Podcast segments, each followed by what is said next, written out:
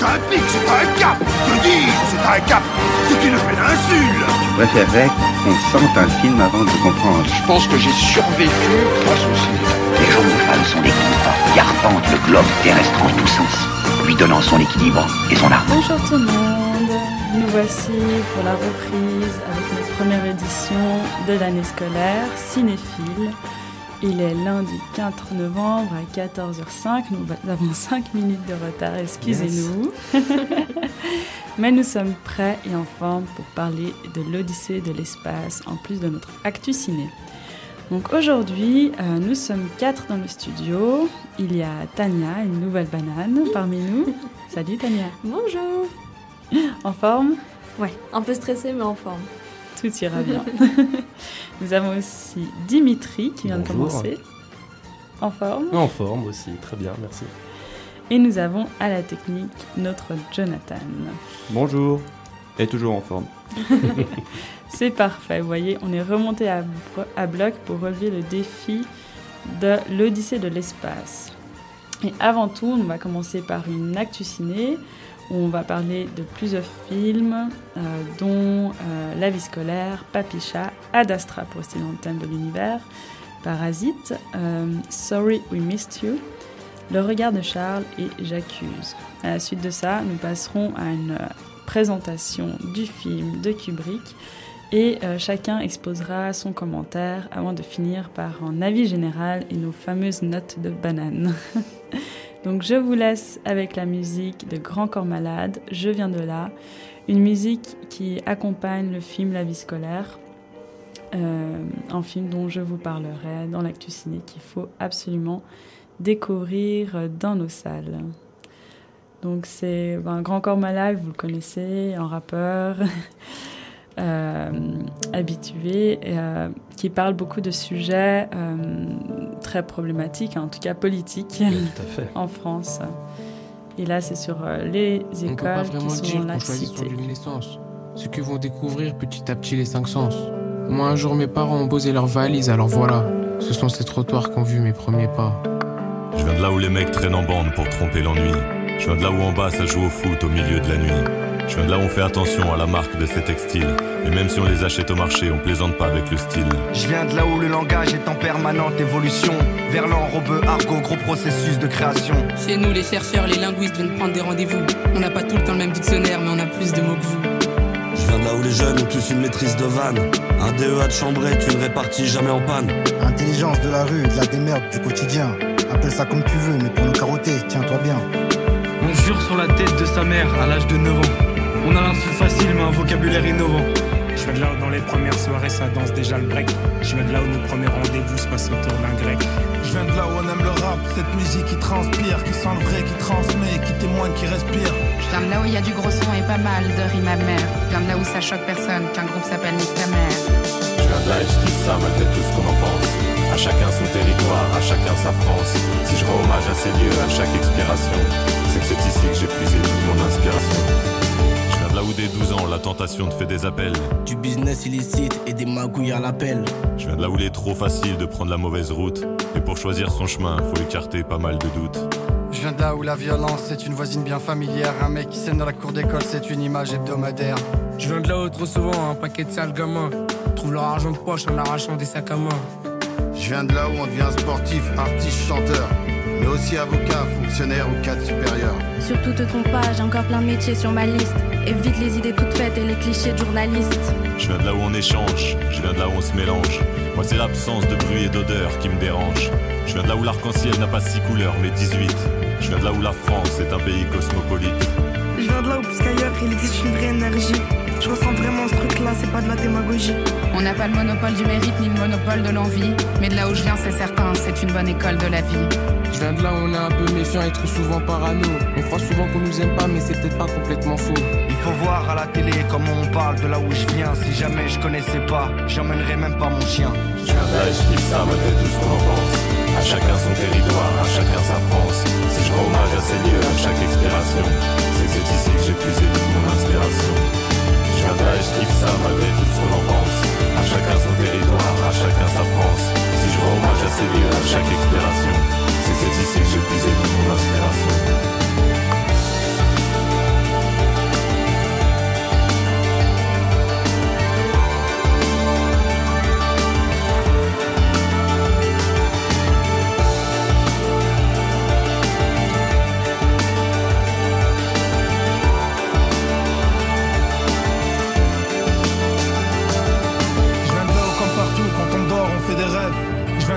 Étincelle, des gens crèvent. Tu vois bien de là où je viens, c'est comme tout endroit sur Terre. C'est juste une petite région qui a un sacré caractère. Je viens de là où on est fier de raconter d'où l'on vient. Je sais pas pourquoi, mais c'est comme ça, on est tous un peu chauvins. J'aurais pu vivre autre chose ailleurs, c'est tant pis ou c'est tant mieux. C'est ici que j'ai grandi, que je me suis construit. Alors voilà pour la petite musique de Grand Corps Malade de la banlieue. J'espère que ça vous a plu. En tout cas, euh, ce film m'a beaucoup touché. Donc je parle donc de la vie scolaire. C'est un film euh, de Mehdi Idir et de Grand Corps Malade.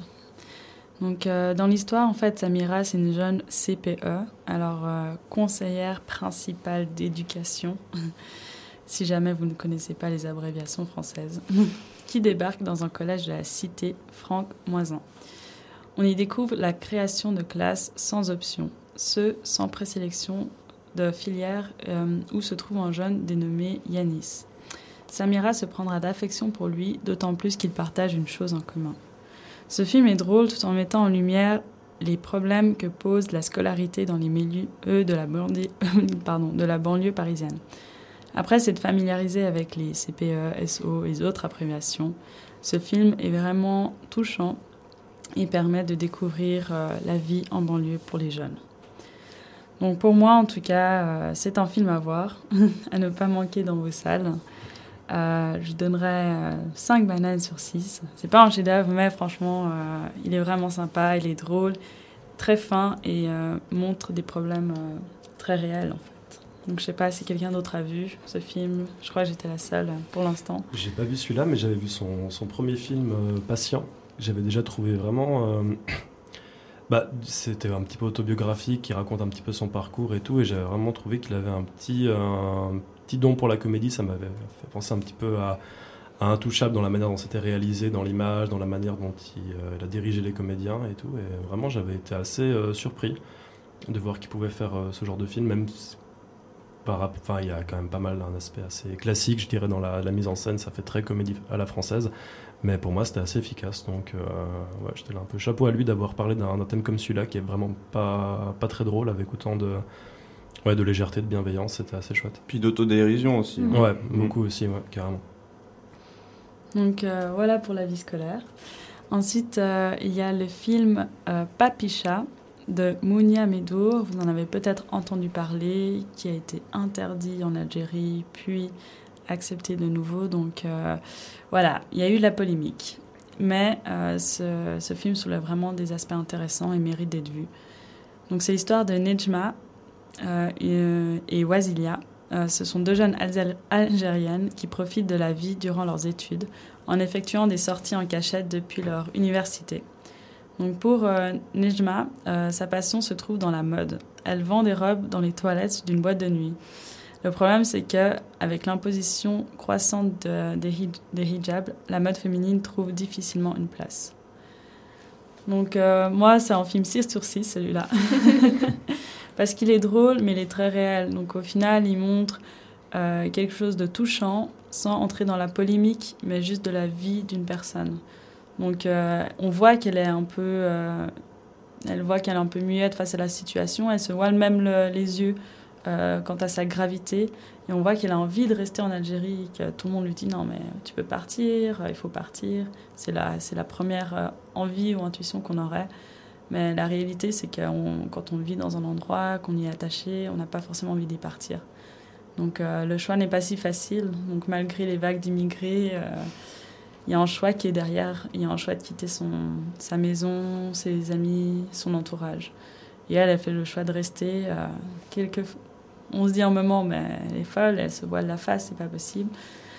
Mais euh, dans le fond, euh, ça présente un personnage très touchant, très réel. Et euh, avec ces quatre filles très jeunes, où on voit font des petites cachotteries que je pourrais même faire, donc sortir en cachette. on est très proche en fait de ces de ces filles. Donc il est vraiment touchant et à voir. il est encore au Scala, il me semble. Mhm, et sinon, le dernier film que j'ai vu, c'est Ad Astra. J'ai peur d'en dire trop pour pas vous spoiler. en gros, c'est un astronaute nommé Roy McBride qui part pour, dans une mission, pour une mission top secrète pour retrouver son père, qui, aux dernières nouvelles, se trouve en orbite sur Mars. Il est réalisé par James Gray. Euh, il est très intéressant. Dommage que je ne l'ai pas vu après euh, l'Odyssée de l'espace, parce qu'il y a clairement quelque chose euh, à faire en termes de lien. Ah bon? Qui l'eût cru Qui l'eût cru C'est assez marrant parce qu'après coup, je repense à ce film. C'est vrai qu'il était très lent, très calme. Ça ne m'a pas dérangé. C'était beaucoup sur des plans qui étaient magnifiques, mais après des plans bien sûr faits à l'ordinateur. Sauf quand il y a les abdos de Brad Pitt. ouais, ça, ils sont réels. On n'y manquera Et pas. Et bien réels. Donc en tout cas, euh, il y, a une certaine lenteur, une certaine appréciation de l'image, de la beauté de l'image.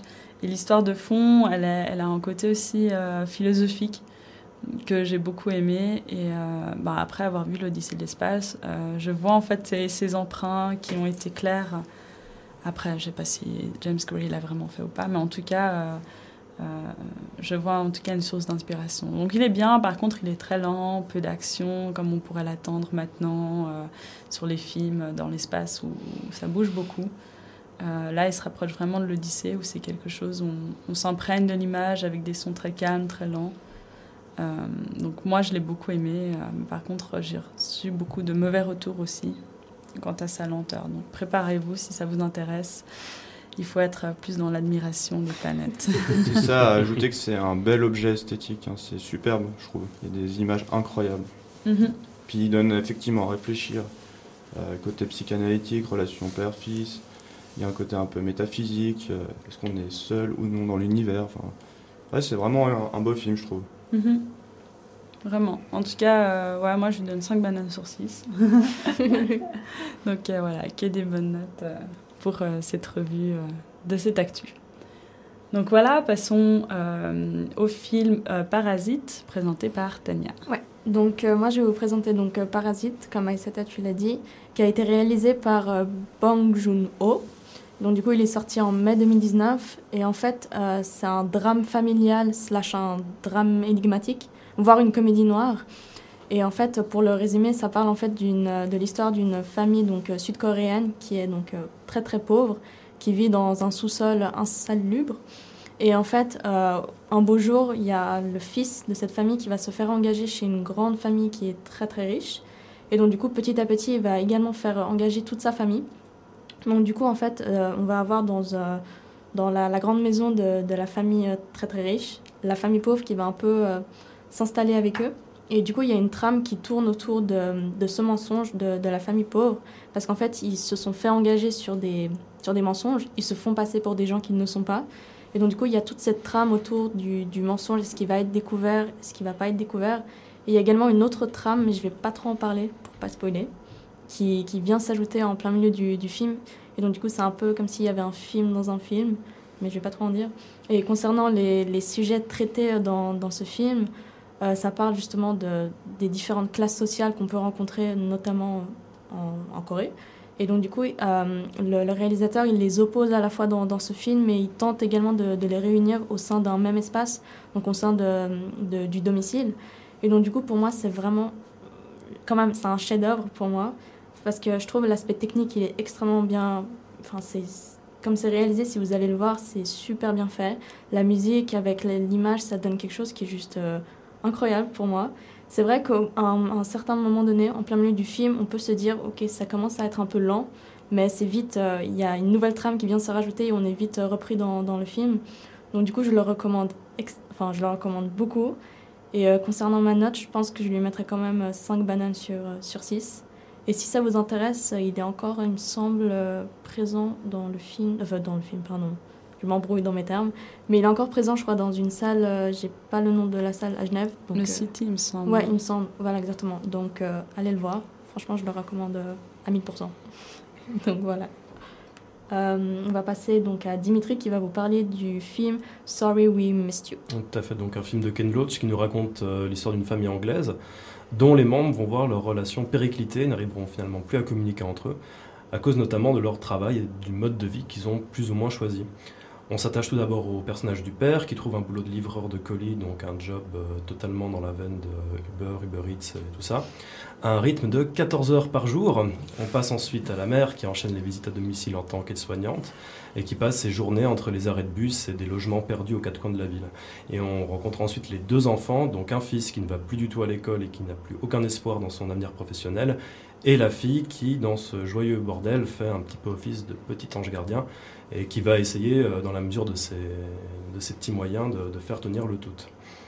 Alors, je vais pas en dire plus pour pas vous gâcher le film, mais je vous conseille juste de le regarder dans un moment où vous savez que vous pouvez être totalement sans énergie après la projection. Euh, parce que c'est ce qui m'est arrivé, j'étais totalement vidé et au bout de ma vie quand je suis sorti de la salle. Euh, c'est rare les films où je reste dans la salle euh, jusqu'à 5 minutes après le générique. Et là, je, pendant, voilà, je ne pouvais plus bouger, j'étais vraiment tétanisé, euh, bouche bée devant, le, devant l'écran. Parce que, euh, en dehors de tout ce que je viens de vous raconter, c'est un film qui a, la, je pense, la pire fin de tous les films que j'ai vus dans ma vie. Non pas qu'elle est, qu'elle est mauvaise, pas du tout. Euh, mais elle est tellement difficile à accepter. Parce qu'il y a, en fait, il n'y a pas de chute dans ce film. Il n'y a pas vraiment de chute. C'est juste que le film pourrait continuer, mais il décide de s'arrêter à un moment donné de l'histoire. Et voilà, c'est comme un. Il s'arrête pas comme une fin de film, mais plus comme un constat froid et, et net sur les, sur les choses. Et euh, voilà, du coup, je trouvais euh, ça assez fort et son, je trouve que ça, ça donne une belle résonance à son titre, euh, Sorry We Missed You, qui à la base est euh, plaqué sur les murs. Des, euh, le, le père pose le- le- ce- cette petite étiquette sur les, les- les murs, des, les, les portes, pardon, des gens qui n'étaient pas là au moment de la livraison. Et là, ça apparaît, je trouve, comme un cri complètement perdu dans le bruit urbain d'aujourd'hui, lancé, à toutes, enfin, lancé par toutes ces personnes qu'on est très rarement amené à considérer dans nos sociétés actuelles. Quoi. Donc, euh, pour conclure un petit peu, pour donner mon avis, moi je trouve que voilà, ça a toutes les qualités dont, je viens de parler, mais pour moi on pourrait clairement reprocher le manque de renouvellement de la part de Ken Loach, qui reste ancré sur des rails, qui, euh, des rails de cinéma qui, euh, même si elle nous embarque dans un récit assez virtuose et totalement désarmant, elle trace le même parcours que dans ses films précédents. C'est toujours un petit peu la même trame, les mêmes personnages, les mêmes, plus ou moins le même traitement imposé. Et euh, enfin voilà, moi c'est un film qui m'a pas du tout surpris. C'est un film qui m'a qui m'a fait voilà qui m'a fait ressentir un moment de cinéma assez intense, mais qui m'a jamais vraiment surpris. Et donc je pense que c'est un film qui pourra plaire euh, à ceux qui découvriront le cinéaste avec euh, avec lui, mais qui aura sûrement tendance à donner un peu ce sentiment de lassitude à ceux qui le suivent depuis plusieurs années. Donc c'est pour ça que moi je lui ai mis 4 sur 6, 4 bananes sur 6. Voilà, je sais pas si toi tu l'avais vu, euh, John? Ouais, je trouve que c'est.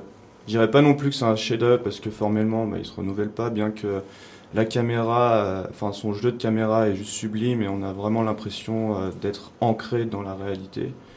Cette fin est abrupte, effectivement, elle fait, elle fait mal, vraiment mal. Moi, je suis ressorti les yeux humides, mais en même temps, mais c'est un constat. euh, on peut pas vraiment dire qu'il y a une fin puisque il y a énormément de gens qui subissent ça encore aujourd'hui au quotidien et qui vont le subir euh, dans l'avenir. Tout à fait. Donc euh, voilà, c'est du Ken Loach, c'est un cinéma engagé et, et ça fait quand même du bien de voir ce genre de film au cinéma. Mhm. J'aurais été plus gentil, je pense que j'aurais mis un bon 6. Ah ouais, carrément? Ouais. Ok, d'accord. Ah non, quand même. Par rapport à ceux que j'ai vus, enfin, ouais, il y en a pour moi qui sont plus euh, haut que ça dans, Mhm. dans, dans Ken Loach, dans la filmographie de Ken Loach. Selon moi, genre euh, Sweet 16 ou euh, Le vent se lève, qui pour moi sont des, euh, Ah oui, oui. des grosses perles, quoi. Ben voilà, après moi ce que j'aime bien c'est qu'il dit souvent pour faire ce genre de cinéma, donc le cinéma engagé, il faut être proche de la vie, il faut être nécessairement proche de la vie, il faut traiter de l'amour, de la haine, de l'amitié, etc. Et c'est exactement ce qu'il représente euh, avec ces deux derniers films notamment. Mhm. Non, c'est vrai. C'est vrai. Le premier conseil de guerre du gouvernement militaire de Paris a reconnu le nommé Dreyfus Alfred coupable du crime de haute trahison. La leçon à tirer du châtiment de Dreyfus est de montrer au monde ce que nous faisons des traîtres. Et ouais, maintenant dans Cinéphile, on balance des bandes son là, des bandes annonces. Donc vous l'avez reconnu, hein, c'est J'accuse, de, le dernier film de Roman Polanski. Le petit speech, pendant les 12 années qu'elle dura, l'affaire Dreyfus déchira la France, provoquant un véritable séisme dans le monde entier. Dans cet immense scandale, le plus grand sans doute de la fin du 19e siècle, se mêlent erreur judiciaire, déni de justice et antisémitisme. L'affaire est racontée du point de vue du colonel Picard qui, une fois nommé à la tête du contre-espionnage, va découvrir que les preuves contre le capitaine Alfred Dreyfus, avaient été fabriquées. À partir de cet instant et au péril de sa carrière puis de sa vie, il n'aura de cesse d'identifier les vrais coupables et de réhabiliter Alfred Dreyfus. Alors loin de faire du coup un film euh, qui s'apparenterait à une simple reconstitution historique, Polanski le transforme, rapidement en film d'espionnage où Picard joue un petit peu au Sherlock Holmes. C'est une idée assez judicieuse qui redonne un véritable intérêt aux enjeux politiques, judiciaires et militaires derrière l'affaire, euh, tout en lui conférant une avancée ludique et divertissante et instructive. Instructive, oulala, je bois un verre d'eau. Respire, respire. C'est la pâteuse. Mais au-delà de ça, je trouve qu'on reste vraiment purement dans le documentaire. Il n'y a, a, rien, c'est assez plat. Le jeu, le jeu de Jean Dujardin se renouvelle pas, c'est assez chiant. Je pense que Emmanuel Seigny, on peut lui attribuer euh, l'Oscar de la plus mauvaise actrice de l'année. c'est terrible, vraiment, c'est terrible. Euh, le montage est horrible. On dirait qu'il a travaillé sur iMovie, je sais pas. Enfin, il fait des flashbacks, mais qui sont ignobles. Donc, vraiment, l'intérêt du film se base sur. Euh, la moustache plutôt... de Jean Desjardins. Alors, d'une part, effectivement, mais aussi sur le fait qu'on apprend quand même pas mal de choses sur l'affaire Dreyfus, puisqu'en général, on connaît plus ou moins globalement l'histoire, mais on ne connaît pas spécifiquement euh, ce qui s'est réellement passé, notamment à travers Colonel Picard. Et après, ce qui me dérange aussi dans le film, c'est qu'on encense un petit peu, on donne une sorte de laurier à ce colonel Picard parce qu'il aurait sauvé euh, Dreyfus de, de l'île du diable. Mais au final, on oublie assez vite que c'était un antisémite et qu'il a fait ça seulement pour redorer euh, l'image de l'armée française. Donc euh, là, pour le coup, un petit 3 sur 6.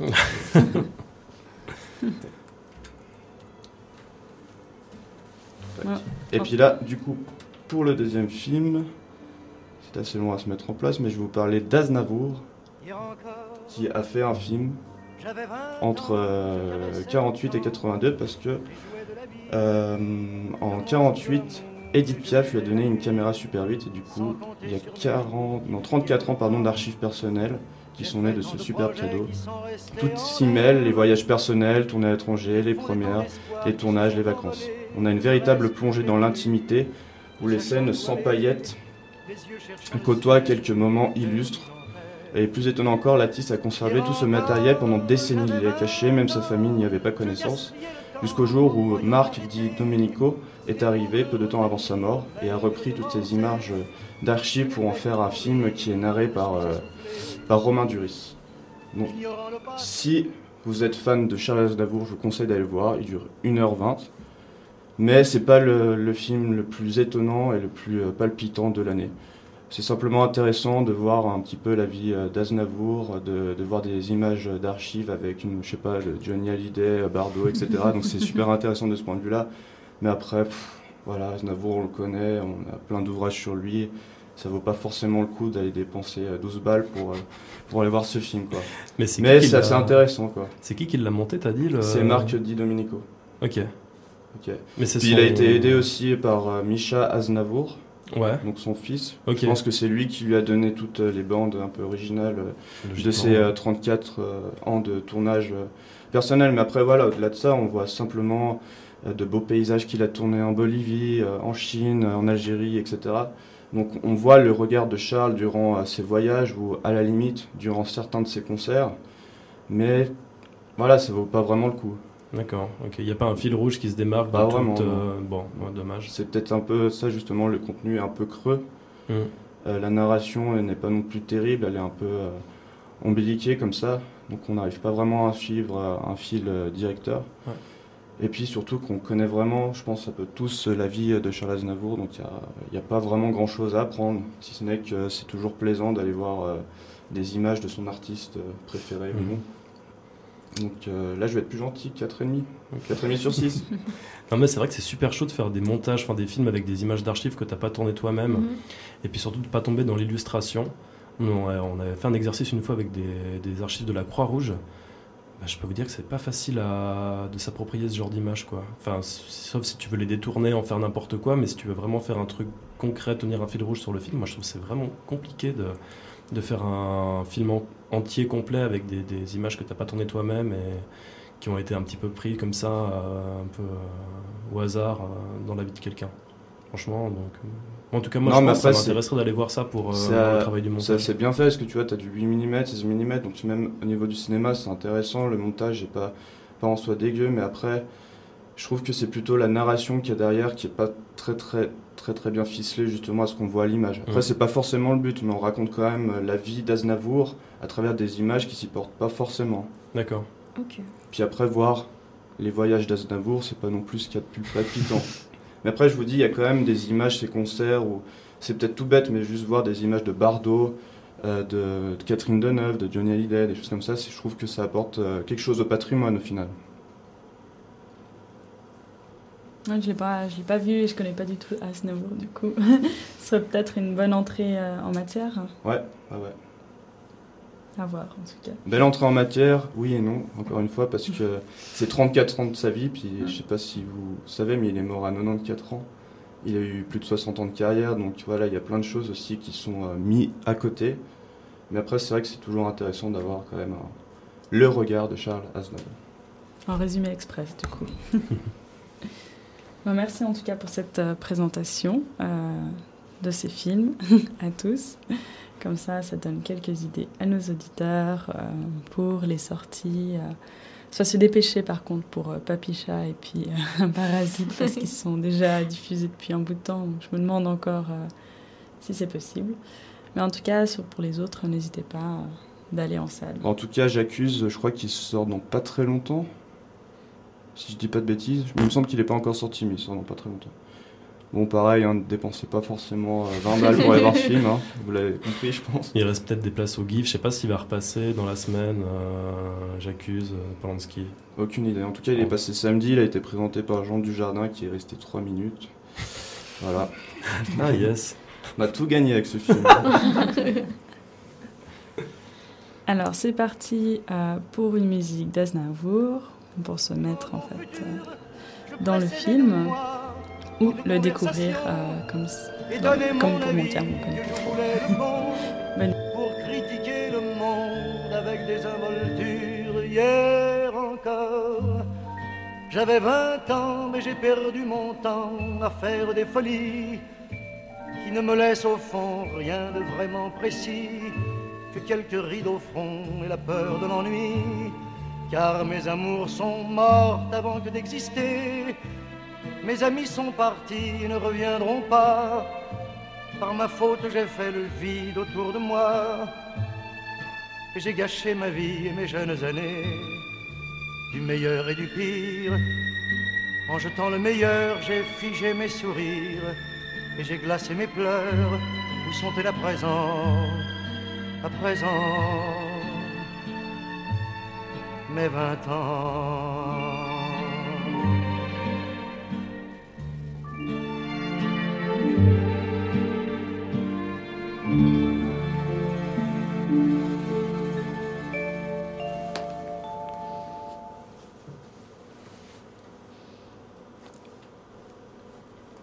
Alors je vais vous présenter à présent le film dont nous allons parler aujourd'hui. Musique, s'il vous plaît, John.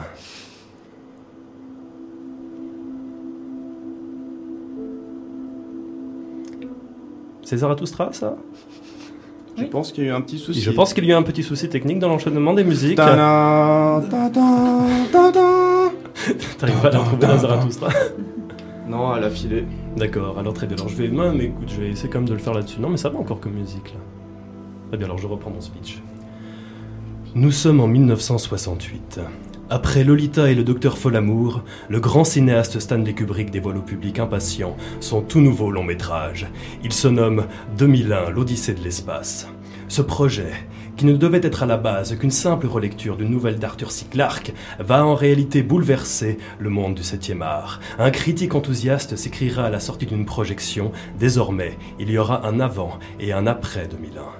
Embarque avec nous, auditeur, car ici commence ton aventure à travers un film qui voyage de l'aube de l'humanité jusque dans... Jusque dans... Ah, ah, ah, je suis trop impatient Jusque dans... Bah, j'arrive pas à le faire. Jusque dans un espace colonisé, bordel, où des personnages, qu'ils soient hommes ou machines, vont se confronter aux frontières du réel.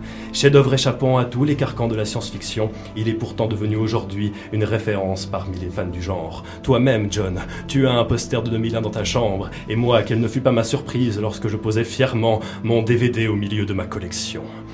Même si, avouons-le franchement, j'avais pas tout compris à l'époque. voilà.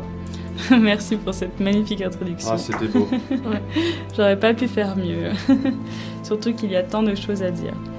En tout cas, pour euh, ma revue de ce film, je l'ai nommé Le défi.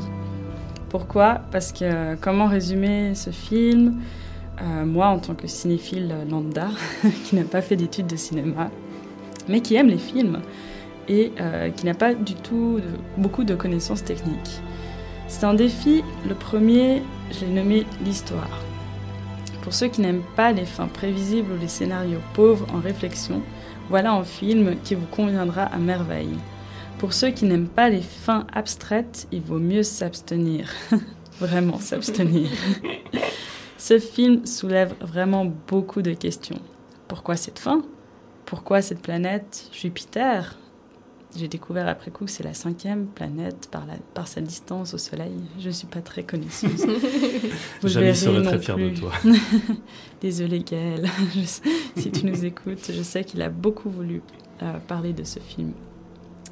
Donc euh, voilà, Jupiter, cinquième planète par rapport à sa distance au Soleil, et la plus massive et la plus volumineuse que toutes les autres planètes. C'est pour ça peut-être que ça a attiré euh, le vaisseau que vous verrez dans l'histoire. Enfin, je ne vais pas trop spoiler, mais bon, en même temps c'est difficile. Donc j'espère que vous l'avez vu. Mais de toute façon, voilà, sachant une histoire ou même la fin, est-ce que c'est possible de réellement avoir une vision Je peux vous proposer, moi, comment je l'ai interprété. Mais c'est impressionnant à quel point plus j'en parle et plus je trouve en fait des fins diverses.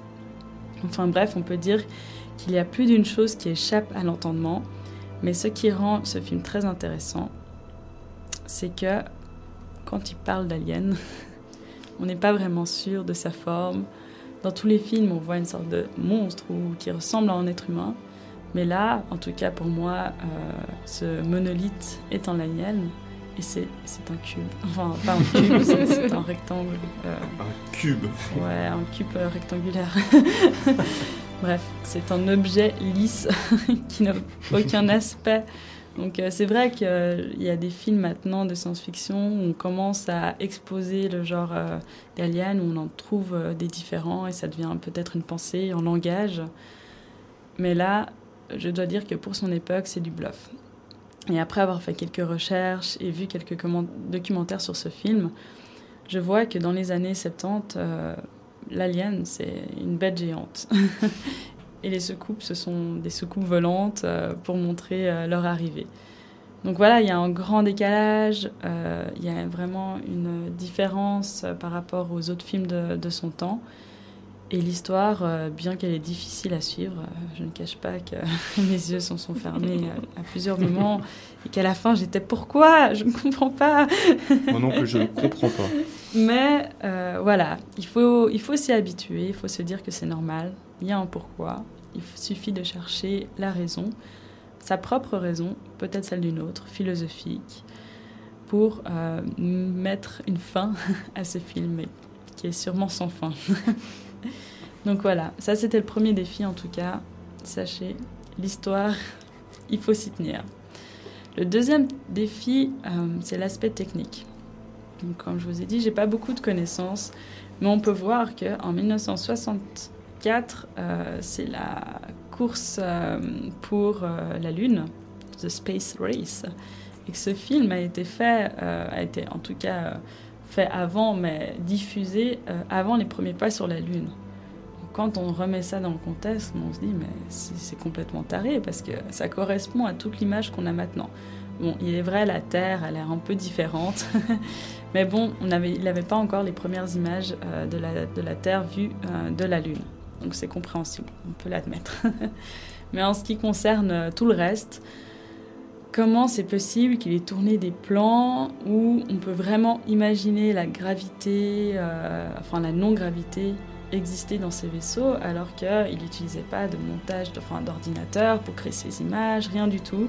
J'ai découvert qu'il a mis en place un plateau tournant pour filmer justement une scène où on voit une personne courir euh, du bas en haut, euh, sans fin et sans coupure. Donc euh, l'aspect technique est à mon avis un point fort et en tout cas de ce qui est ressorti parmi les critiques comme un point essentiel par rapport à ce film. L'image, c'est marrant parce que l'histoire moins, mhm. mais c'est vraiment l'aspect technique qui est ressorti. L'histoire c'était vraiment secondaire, mais ce qui était essentiel et ce qui est vraiment à voir, c'est cet aspect technique, s'imaginer, voilà, c'était avant tous nos films de science-fiction, et qu'avant ça, on avait euh, Space euh, Gigantisque, euh, Mantis, enfin des animaux géants arrivés sur la Terre, donc c'est vraiment rien à voir.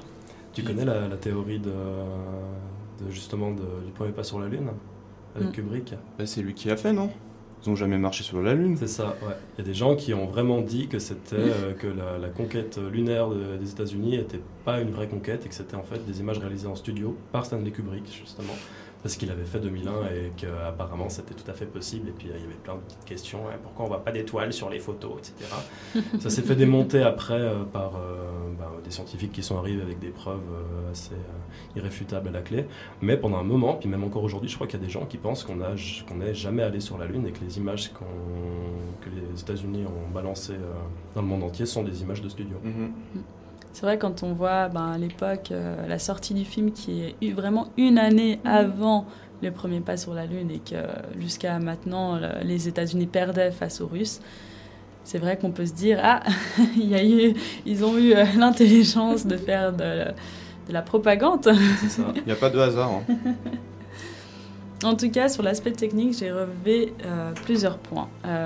premièrement, les choses qui n'allaient pas tellement, mais qui sont marrants à noter. Euh, premièrement, c'est le décor. Donc il avait essayé de marquer ça comme un, élément futuriste, 2001, mais on voit que c'est euh, de la déco des années 60, mais un peu avec des structures allongées. Euh, donc c'est assez marrant de voir en fait sa vision de 2001 maintenant qu'on est en 2018 et de voir en fait les comparaisons. Mais bon, en même temps, parce que c'est pas possible. Si en plus il avait prédit l'avenir et la mode, je pense que là on aurait des questions à se poser sur Kubrick et sa provenance. Euh, l'autre élément qui m'a fait rigoler, c'est l'aviation Pan Air, en référence avec la Panam Airlines, qui n'existe plus d'ailleurs aux États-Unis. Du coup, en fait, il a pris cette euh, agence euh, de voyage comme bah, agence lunaire de voyage. Et c'est marrant parce que justement avec le film que j'ai vu Ad Astra, il y a cette idée de, en fait, c'est un avion commercial qui va sur la Lune et que les astronautes empruntent comme on prendrait l'avion pour aller à Paris. Mm. enfin, peut-être pas Paris, c'est trop proche, mais pour aller à New York. du coup, euh, c'est un élément marrant qu'on retrouve aussi dans, euh, dans Ad Astra. Ensuite, il y a deux points, c'est les toilettes et la nourriture. Je trouve ça trop drôle. C'est des petits détails, des choses qu'on ne voit pas. En général, on ne voit pas quelqu'un qui va aux toilettes dans les films. Mais là, ça prend tout son intérêt, son intérêt parce qu'on se dit, ouais, effectivement, comment on va aux toilettes dans l'espace? Ça m'a fait penser à Big Bang Theory et où il y en a un euh, qui est en mécanique et qui présente, euh, il est tout content parce qu'il a créé les toilettes, euh, une, enfin un système mécanique pour les toilettes dans l'espace. C'est un complexe, Howard Wolowitz. Quand on lui demande qu'est-ce qu'il a apporté à la NASA, il dit les toilettes. du coup, c'est assez, assez marrant. L'autre point, c'est l'hibernation, voir ces capsules où les gens sont maintenus en vie pendant le, le trajet de l'espace maintenant c'est dans tous les films. Hein. Mhm. Donc euh, dernièrement Passenger avec euh, Jennifer Lawrence, où justement ben, il y a un défaut de la machine qui maintient tout le vaisseau en place, euh, devient dysfonctionnel et du coup il faut retourner à tout ce qui est manuel. Tiens, un autre petit rappel, les machines, qui est mon autre point, l'ordinateur, les technologies. Mais fou quoi, il a déjà deviné notre esclavage par rapport aux écrans.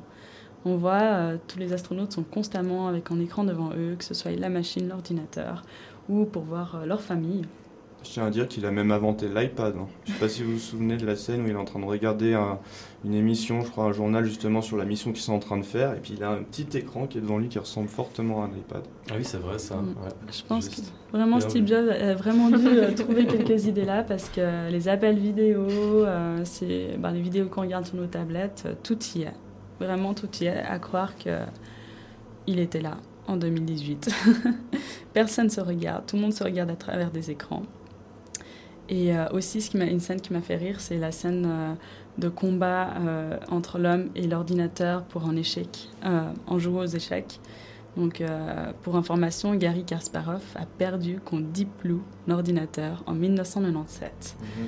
Donc, c'était le premier le grand joueur d'échecs qui perd face à un ordinateur. C'était la révolution parce que jusqu'à maintenant, on, on estimait que l'intelligence humaine était supérieure à celle des machines.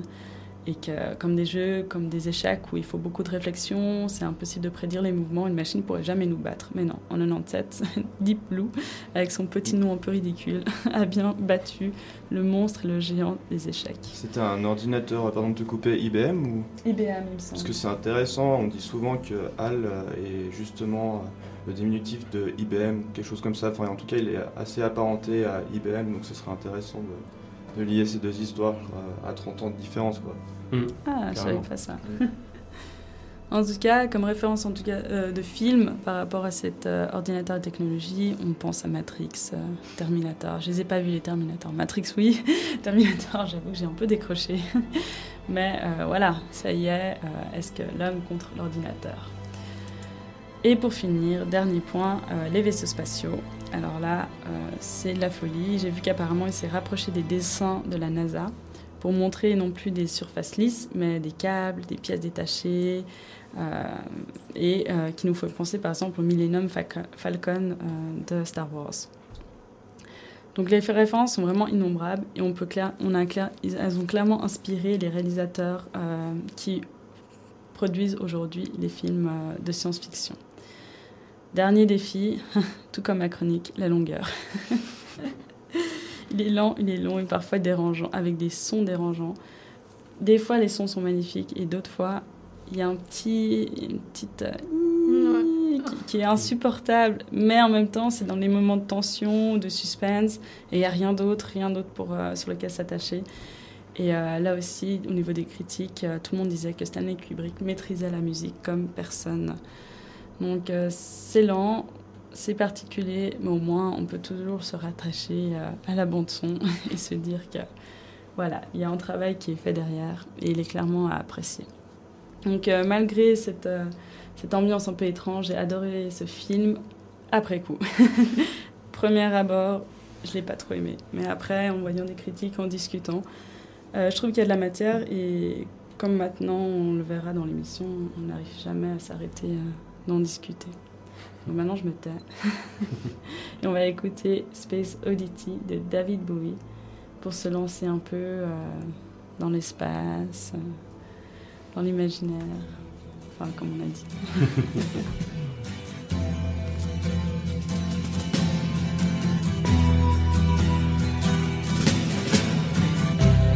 Ground control to Major Tom. Ground control to Major Tom. Take your protein pills and put your helmet on. Ground control to Major Tom. Seven, six, commencing countdown engines on. Check ignition and may God's love be with you.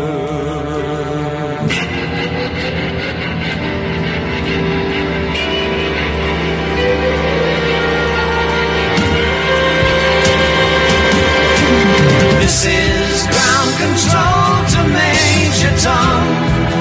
You've really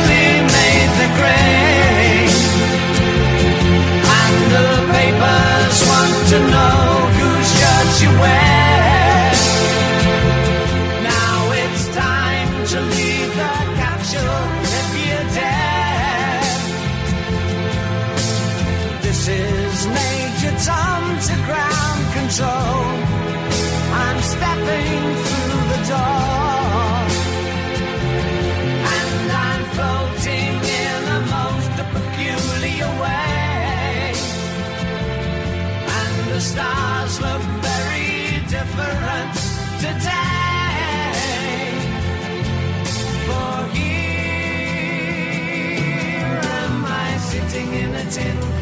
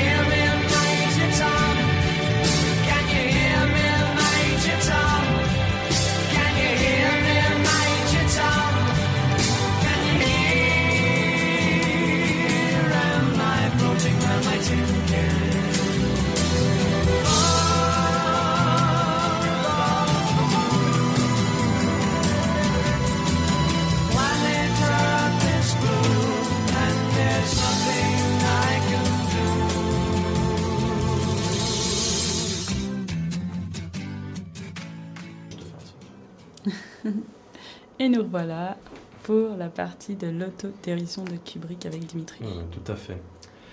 Alors, euh, en fait, moi, je pense que 2001, c'est un film qui est un peu trompeur et qui a peut-être plus d'humour sur lui qu'on ne le pense. Ça, ça va? Tout va bien Ok. C'est euh, c'est un film qui s'ouvre dans l'espace avec une grande musique symphonique après une très longue intro où le spectateur est plongé dans l'obscurité avec une plage sonore à la fois très planante et hyper affûtée. Et à ce moment-là, vous pensez qu'il va peut-être nous parler de grandes expéditions spatiales dans un futur et une galaxie lointaine Eh bien, pas du tout. On se retrouve cinq minutes plus tard avec des singes dans le désert. Et franchement, je me demande si à ce moment-là, il n'y a pas des gens qui se sont barrés de la salle pour aller demander aux projectionnistes s'ils s'étaient pas trompés dans l'enchaînement des bobines. Mais non, non, non, il n'y a pas de bug. hein. On assiste euh, en fait à l'aube de l'humanité, où nos nobles ancêtres se disputent un point d'eau à base de langage fleuri, vous en conviendrez. Voilà. Ça a un problème de son dans le studio, je crois. Euh, C'est pas grave, ça c'est pas grave, bon tant pis, c'est pas grave. Donc c'est- on voulait vous passer des bruits de singes absolument fantastiques. Ah voilà, on les a, c'est bon, ils sont là.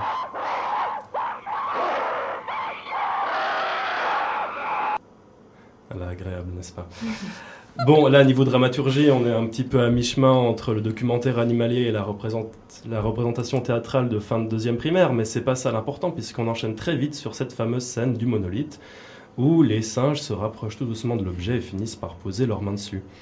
Et entrecoupé de ces plans qui s'intéressent à l'action, on a ce plan iconique du film, ce plan donc du monolithe, filmé en contre-plongée avec le soleil qui réussit à peine à passer au-dessus de, de l'objet, et ce croissant de lune qui reste toujours au-dessus. Et à la séquence d'après, on retrouve le groupe de singes, on se focalise sur euh, l'un d'entre eux qui reste seul euh, autour d'une carcasse de, gros mammifères, et qui commence à le pulvériser avec un os. Et juste avant qu'il commence à le frapper, le montage nous remontre pendant deux secondes, je crois, ce même plan du monolithe, ce qui nous fait bien comprendre que l'action du singe est directement liée à l'objet. Euh, alors qu'est-ce qu'il détruit? Là En fait, il détruit un squelette d'animal, donc dans un sens, on peut dire qu'il détruit son animalité pour devenir euh, homme et, euh, du coup assure sa domination. Encore une fois représenté par le même effet de montage où on voit ce qui ressemble être un tapir s'écrouler sur le sol. Alors à ce moment-là du film, tout le monde s'accorde à dire que cette scène est le symbole du début de l'évolution, qu'à partir de là on entre vraiment dans l'histoire de l'humanité. Mais la question que je me pose c'est, est-ce que l'histoire de l'humanité, c'est une histoire si glorieuse que ça? Parce qu'en fait, là, il n'a rien fait de très intelligent, ce singe, il frappe avec un os, c'est tout. Donc il invente rien de très lumineux et sa découverte va principalement servir à foutre une grosse branlée à la tribu d'en face pour récupérer le point d'eau. Donc si ça c'est l'avènement de notre histoire avec un grand H, je trouve qu'on a l'air un peu con. Et on retrouve l'humanité plusieurs siècles plus tard, la conquête spatiale a commencé, de grands vaisseaux naviguent à travers le cosmos, alors on se dit que c'est peut-être enfin là qu'on va assister à des découvertes époustouflantes, des actes de bravoure et de la camaraderie en bonne et due forme. Ben non, toujours pas. hein. Le film suit à présent le Dr Floyd, un scientifique américain qui se rend sur la Lune pour enquêter sur une découverte qui se doit de rester secrète. Alors ça peut vous sembler intéressant dit comme ça, mais calmez-vous, puisque la première chose que vous allez le voir faire, c'est annoncer à sa fille qu'il ne sera pas là pour son anniversaire, mais qu'il va quand même lui envoyer un petit lapin blanc à la con pour lui faire plaisir. Et c'est là qu'un nouveau paradoxe se creuse, selon moi, c'est qu'on voit des gens qui bossent dans l'espace, mais qui ont finalement des conversations aussi chiantes que des collègues de bureau, qui se croisent de temps en temps dans l'ascenseur. J'en veux pour preuve la question que le docteur Floyd pose à ses camarades de table à un moment du film. Alors vous montez ou vous descendez? Bref, le progrès ne semble pas s'être fait à tous les niveaux. Alors que les patrons roupillent, les employés travaillent, on n'a plus de bouffe, tout ça va à la, paille ou se mange à la cuillère sous forme de purée de couleur verte, orange ou brune. Et à aucun moment du film, les personnages n'ont vraiment l'air d'être heureux. Et pour terminer d'appuyer ma théorie, j'aimerais encore juste vous parler de la scène finale euh, du, film. où On retrouve l'astronaute David Bowman qui, après avoir traversé les trois quarts de l'espace dans un tunnel coloré, amateur de psychédéliques, bienvenue, on se retrouve dans un appart euh, un peu euh, euh, un peu spécial, genre Louis XVI. Et on va le voir vieillir jusqu'à ce qu'apparaisse en face de son lit de mort le fameux mégalithe dont on a déjà parlé, qui le transforme en nouveau-né.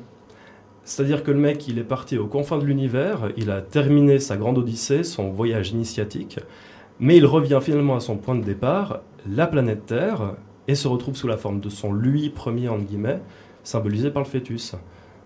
Moi, à la fin, j'avais vraiment l'impression que le film pouvait être passé en boucle sans problème. Une impression qui me fait penser d'ailleurs qu'on finira de toute façon tout seul à manger des épinards dans une piole, à renverser nos verres à vin et à respirer difficilement dans un plumard. Donc peut-être que je suis totalement dans le faux, hein, mais pour moi, il y a clairement une volonté de la part de l'ami Stanley de jouer avec les attentes du spectateur qui est venu euh, s'asseoir devant un film de science-fiction. Quand on parle de mise en scène, force est de constater qu'elle est finalement très sobre. Par exemple, dans ces longs plans où les cosmonautes se baladent dans l'espace à bord de leur navette, avec cette unique son de respiration et la vitesse des appareils qui, semble juste ridicule par rapport à ce qu'on a dans des films genre Star Wars où ça va à toute vitesse, où euh, tous les effets sont décuplés, on a une bande, son absolument qui, pétarde dans tous les sens. Et enfin, même si là dans le film il y a des trouvailles visuelles qui sont tout à fait visionnaires, euh, doute là-dessus, la représentation de cette vie future dans l'espace, elle apparaît comme très banale, voire parfois carrément morne. Et ça me donne vraiment le sentiment que Kubrick avait une vraie fascination pour elle et une envie de s'en rapprocher par le cinéma, et à la fois une grande appréhension et une crainte tout à fait justifiée. Et à mon sens, c'est vraiment ces pensées qui constituent la vraie sève de, de 2001. Donc je sais pas ce que vous en pensez, mais moi, franchement, c'est un film, quand je l'ai revu, je me suis dit, mais finalement, est-ce que on a bien conscience de ce- cet aspect euh, presque drôle, un peu pessimiste, un peu tragicomique que, que le film euh, a sur, euh, sur son histoire Ouais, moi, je suis assez d'accord avec ton analyse qu'on qui est pas assez développée, je pense, dans les, critiques. Je pense qu'il y a effectivement une ironie, comme tu l'as dit, déjà dans la préhistoire la plus reculée, il se forge du coup assez fidèlement un résumé de l'humanité en plusieurs étapes signalées par un fond du noir et qui conduisent le singe à l'homme. Et on a souvent reproché à Kubrick d'avoir euh, coupé, de faire euh, une ellipse monumentale et en coupant euh, l'histoire de l'humanité, mais je pense que tout se résume finalement dans, chez ces singes, parce que se joue à la fois le conflit du faible et du fort, la lutte pour un point d'eau, la recherche de la nourriture, l'organisation territoriale et hiérarchique. Donc finalement tout est là. Puis en plus on vit nous-mêmes dans cette humanité, donc pas besoin de la résumer. Ironie aussi dans les dialogues creux, comme tu l'as dit, qui s'échangent entre les personnages, mais c'est- juste marrant parce que ça forge une banalité d'une force inouïe et qui va former du coup un contraste entre euh, l'homme qu'on est actuellement et puis les hommes modernes vus par Kubrick. Et finalement, tout se joue avec l'ordinateur et non pas avec les humains qui n'ont pas l'air d'avoir tant progressé que ça, comme tu l'as dit. Puis enfin, il y a ironie aussi dans la vue brève mais marquante du conflit euh, russo-américain. Je trouve ça assez marrant qu'il y ait cette toile de fond et qui est complètement en accord avec euh, l'histoire euh, de l'époque. Puis enfin, ironie euh, entre la machine et l'homme. Parce que finalement, la machine est beaucoup plus humaine que l'homme l'est. C'est l'homme qui devient machine, j'ai l'impression. Justement, à travers les dialogues, leurs répétitions, ils ont des gestes assez machinales, entre guillemets. Ouais, puis on a l'impression qu'ils veulent essayer de tendre vers une espèce d'existence qui se rapprocherait de, de celle d'une machine, alors que finalement ils sont déjà, on le voit dans le film, dépassés par, euh, par elle, puisqu'ils finissent. euh, Mhm. Enfin, il y a ce personnage de Hal justement qui finit par trahir tout son équipage, et quand on lui, quand on lui demande la raison pour laquelle il a, il a trahi euh, et pourquoi il a, il a commis ces, ces crimes, il répond que c'est pour sauver la mission, parce que les humains la mettent en danger. Lui, ce qu'il veut, c'est réussir la mission. Donc il se débarrasse des humains qui pour lui sont devenus complètement obsolètes. Donc pour toi, du coup, est-ce que Hal serait un méchant ou quelqu'un qui viserait justement à accroître nos connaissances, etc., là où les hommes ne pourront le faire?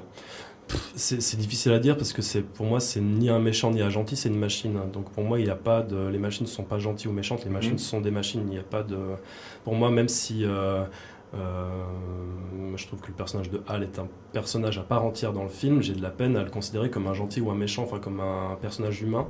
Donc j'ai de la peine un petit peu à le qualifier. Moi, je trouve juste qu'il est extrêmement, euh, qu'il a, il a cette froideur absolument terrifiante. Moi, je trouve que c'est vraiment un personnage qui, qui fout les boules, qui fait extrêmement flipper par son non-humanité justement. Mais en même temps, moi je trouve qu'il est plus humain, comme je le disais, que les humains. Et notamment cette phrase J'ai peur. Oui, alors il y a ce passage justement qui, euh, qui est, euh, où on a limite de la peine pour, euh, pour, pour lui, ouais, carrément. Après, est-ce que justement, je sais pas si ça le rend plus humain que les humains, je dirais, je dirais pas forcément ça, Mhm. mais c'est vrai que c'est justement la force de cette scène, c'est qu'on se retrouve complètement ouais, désarmé face à ce- la, la détresse de ce personnage qui est un ordinateur et qui ne devrait pas nous, nous attrister plus que ça. Mais euh, ben, déjà, moi, je pense que c'est aussi un gros travail de la part des, des- des doubleurs. Je sais plus qui est l'acteur américain qui le double. Mais euh, enfin, moi, j'ai gros big up. euh, moi, je suis un peu team VF pour, pour ce film, j'avoue. Et enfin, l'acteur qui le double en français, c'est François Chaumette, qui est un grand, grand, grand acteur de, la, comédie française. Et qui, c'est aussi la voix de Dark Vador dans Star Wars 4. Et pour moi, c'est vraiment quelqu'un qui a, qui a su donner le, un ton parfaitement juste à ce personnage et à la fois justement le rendre euh, à la fois très très froid et très fragile. Et du coup, Mhm. ouais, c'est un, ouais, c'est un personnage que j'ai un peu du mal à décrire en fait euh, à la- dans, dans ce film. Mais en effet, ouais, il y a plein, il y a tellement de choses à dire sur, euh, sur lui. Bah, en soi, c'est le personnage le plus intéressant du film. je Je pense pense. c'est là hein, où Je pense que c'est le on personnage a envie de- principal. De, lui donner des, des caractéristiques humaines. Je pense, Mhm. ça doit venir de là. Parce que c'est vrai que finalement, les autres, on les connaît très peu, on passe peu de temps avec eux, on les connaît pas vraiment, quoi. Et on s'attache à part. Le seul auquel on s'attache un tant soit peu, c'est euh, le personnage de Bowman. Et même lui, euh, il nous donne pas beaucoup de, de matière dire, de familiarité, je trouve. Voilà, voilà. Ouais, toujours est-il qu'effectivement, enfin moi je suis assez content que tu aies proposé cette lecture parce que euh, je trouve que Kubrick c'est quelqu'un de foncièrement drôle et que 2001 est vraiment rempli euh, d'ironie. Ouais, je pense, ouais, carrément. Très bien. Voilà, moi j'ai un petit peu dit ce que j'avais à dire en tout cas pour euh, ma chronique. Est-ce qu'on passerait du coup à la petite. euh, celle Danube Bleu qu'on passe, euh, qu'on passe maintenant là? S'il n'y a pas d'erreur technique, ouais. Ouais, ok, parfait. Bah, c'est parti alors. Cette magnifique musique de Johann Strauss, pour information. Tout à fait. Et euh, ici sera interprétée par l'Orchestre national de Toulouse.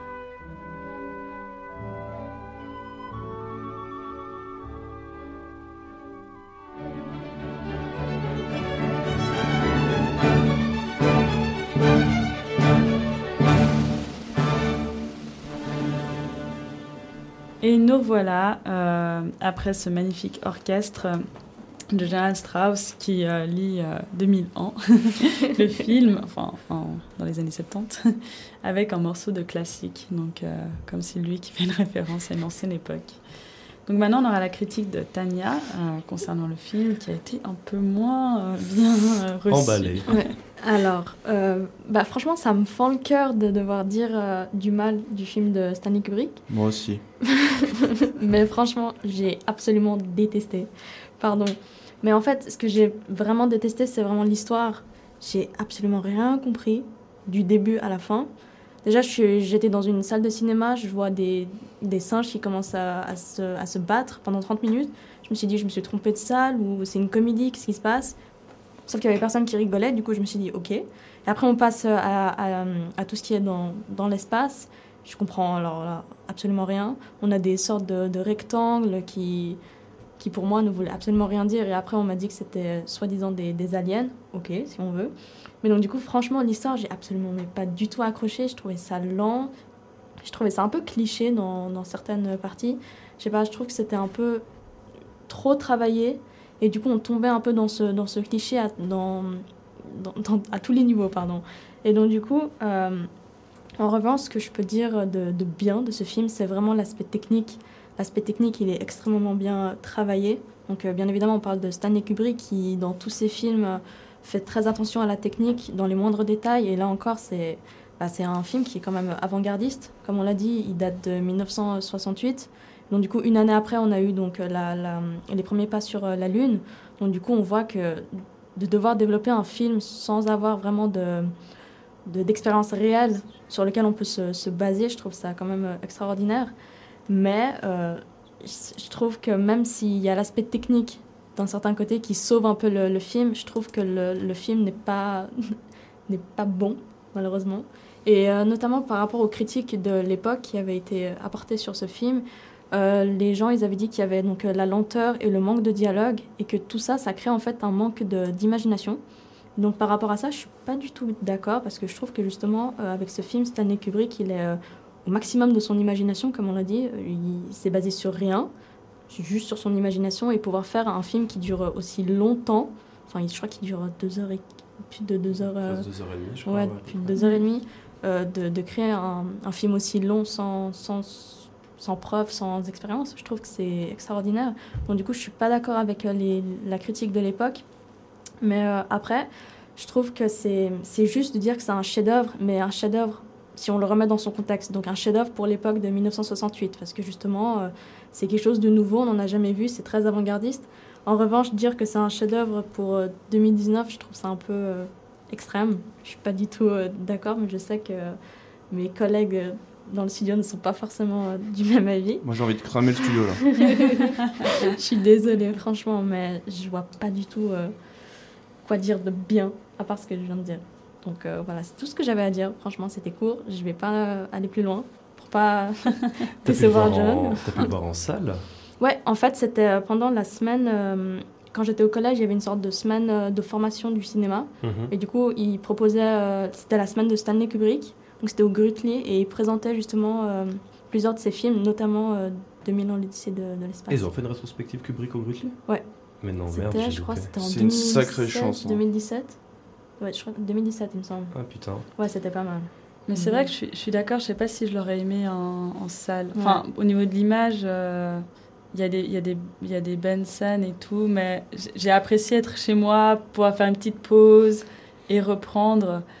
Parce que voilà, il est très particulier et je pense qu'il nous faut du temps pour assimiler. Il nous faut du temps pour le comprendre, pour euh, assimiler, ok, il a été fait en 68. Ouais, c'est quoi 68 C'est quoi pour nous? Parce que Mhm. maintenant, euh, on a peu de références pour savoir à quoi ressemblait le cinéma des années 70. Ouais. Et c'est essentiel pour, pour ce film, pour comprendre. Et euh, quand on le voit là, comme ça, euh, sans rien, alors que tout le monde nous dit que c'est un chef-d'œuvre, ben ouais, on, reste un peu étonné. euh, surtout la première scène qui est très euh, ben, particulière, toi-même tu l'as dit. Mais ça reste euh, après une, première, une première prise en, en vue. Donc, donc ouais, elle est particulière. Et puis au moins dans une salle de cinéma, s'il y a les gens qui les adorent, qui les connaissent déjà, qui savent à quoi s'attendre, ouais, ça doit être trop bien de le voir dans une salle. Mais ceux qui s'y attendent pas du tout et qui ont plutôt des références, enfin, de- des films maintenant, ouais, ça peut faire un peu bizarre. Mhm. Donc je comprends que ça fait vraiment drôle, surtout que c'est pas c'est pas marrant au début quand on se dit mais est-ce qu'on est dans le bon endroit? Ouais, ouais, non, c'est totalement c'est On perd du temps ouais, là-dessus, en fait. Mais pour moi, c'est un film qui arrive tellement à trouver une, une osmose entre euh, les images, la musique, le son, surtout le travail qui est consacré au son est dingue. Et moi, c'est un film que j'aurais vraiment adoré voir en salle, quoi. Immer- complètement plongé dans le noir, euh, avec un système son euh, au taquet, et puis euh, vraiment un public, on va dire. euh, Très sage de préférence, moi c'est vraiment une expérience de cinéma que j'aurais aimé faire parce que je me rappelle que la première fois qu'on l'avait vu, que je l'ai que je l'ai vu, c'était euh, en salle de classe. Et euh, on avait un petit peu éteint les lumières, tout ça, puis la prof avait amené un écran. Alors j'étais encore assez près. Et déjà, rien que de, pendant le, le générique avec la plage sonore et tout ça, puis le début avec cette première image qui apparaît, puis la musique de, euh, de Zarathustra, j'étais déjà pas mal emballé. Puis moi, qu'est-ce que j'aurais aimé le voir en salle, quoi, ce truc. Cette... Bah, c'est une expérience de le voir en salle. Je pense, ouais. Moi, je pense que si je l'avais vu chez moi sur mon ordinateur, j'aurais fermé l'ordinateur au bout de 10 minutes. Mais là, vu que, comme tu l'as dit, euh, la salle, elle est éteinte et vraiment, tu es immergé vraiment dans, dans, le, dans le film. Surtout avec euh, toute. euh, je crois qu'il y a une scène à peu près où il y a. Je sais plus, il y a plein de couleurs qui arrivent. Je sais plus, c'était dans. Ouais, c'est c'est vers la fin, c'est le Ouais, dernier acte fin. avant qu'il arrive dans la chambre euh, Louis XVI. Ouais, bah justement, mais cette scène euh, sur grand écran, elle est absolument exceptionnelle. Mhm. T'es immergé vraiment dedans et tu peux, tu bouges même plus. Après, le son est un peu désagréable, notamment avec les petits bruits. euh, on en avait parlé juste avant. C'est pas forcément le meilleur, mais euh, franchement, non. S'il faut voir ce film, il faut le voir sur grand écran. Sûrement pas sur un ordinateur. Non, du moins, c'est mon avis. euh, personnel. Moi, je vais citer Pascal en disant Le silence des grands espaces m'effraie. Et c'est exactement ça. Enfin, on parle du son, mais c'est le silence aussi qui est important. C'est ça, c'est ça. Le, le passage justement où il y a un astronaute qui se fait éjecter par, euh, par Hal et on n'a plus que ces bruits de Ah ouais. respiration, mais c'est claustrophobe au possible. C'est euh, c'est justement limite presque plus supportable. Un- moi j'ai vraiment une impression de j'arrive plus à respirer quoi, quand je regarde ce- cette séquence. Non, c'est vraiment un truc qui m'aurait vraiment plu de le voir une fois en salle euh, pour de vrai. Mais je pense pour les astrophysiciens aussi, c'est un bon point, ce silence, parce qu'on se rend pas compte que l'espace est très silencieux. Et, Enfin, il n'y a pas de. On ne on, on sait pas, quoi. Enfin, à part euh, pour euh, tous les scientifiques qui savent que, ben non, t'as vraiment pas de son une fois que tu es dans l'espace, t'as Mhm. t'as rien. Donc, euh, C'est très bien illustré dans Ad Astra aussi, je trouve. Oui. La respiration puis le silence. Ouais, on voit que là, justement, il y a cette reprise de- du son brut et naturel et pas genre des explosions, Ouais. des sons particuliers. Je trouve que dans Interstellar aussi, il y avait un très joli travail sur le son. Je Ah l'avais ouais. vu à, à l'Arena, dans une salle qui était spécialement bien équipée, j'ai trouvé. Et le, le son, qu'est-ce qui m'avait. Pouf, ça m'avait- C'est un truc qui m'a marqué. Mais ça, c'est aussi, je pense, le, le gros point fort de, de Christopher Nolan, c'est de nous, nous pondre des films avec des, où il y a un vrai, vrai travail sonore. J'avais eu la même impression sur euh, Dunkerque. Je trouve que c'est vraiment un Ah metteur ouais, en scène du son. ah. Euh, c'est fou. Donc, ouais, aussi Interstellar. C'était. C'était cool. Alors maintenant, on va vous proposer de passer à la musique Walking on the Moon et passer à notre dernier chroniqueur Jonathan pour nous parler de la dimension mythologique, anthropologique et philosophique selon Kubrick. Donc voici Walking on the Moon de Police qui sera annoncé gentiment.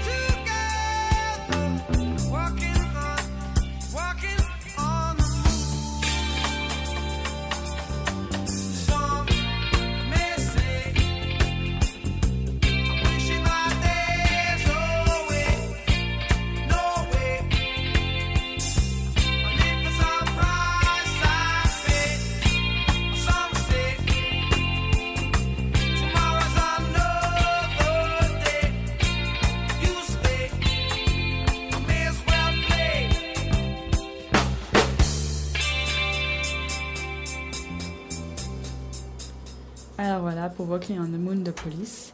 Et maintenant, on va passer à la troisième, enfin la quatrième chronique, euh, celle de Jonathan.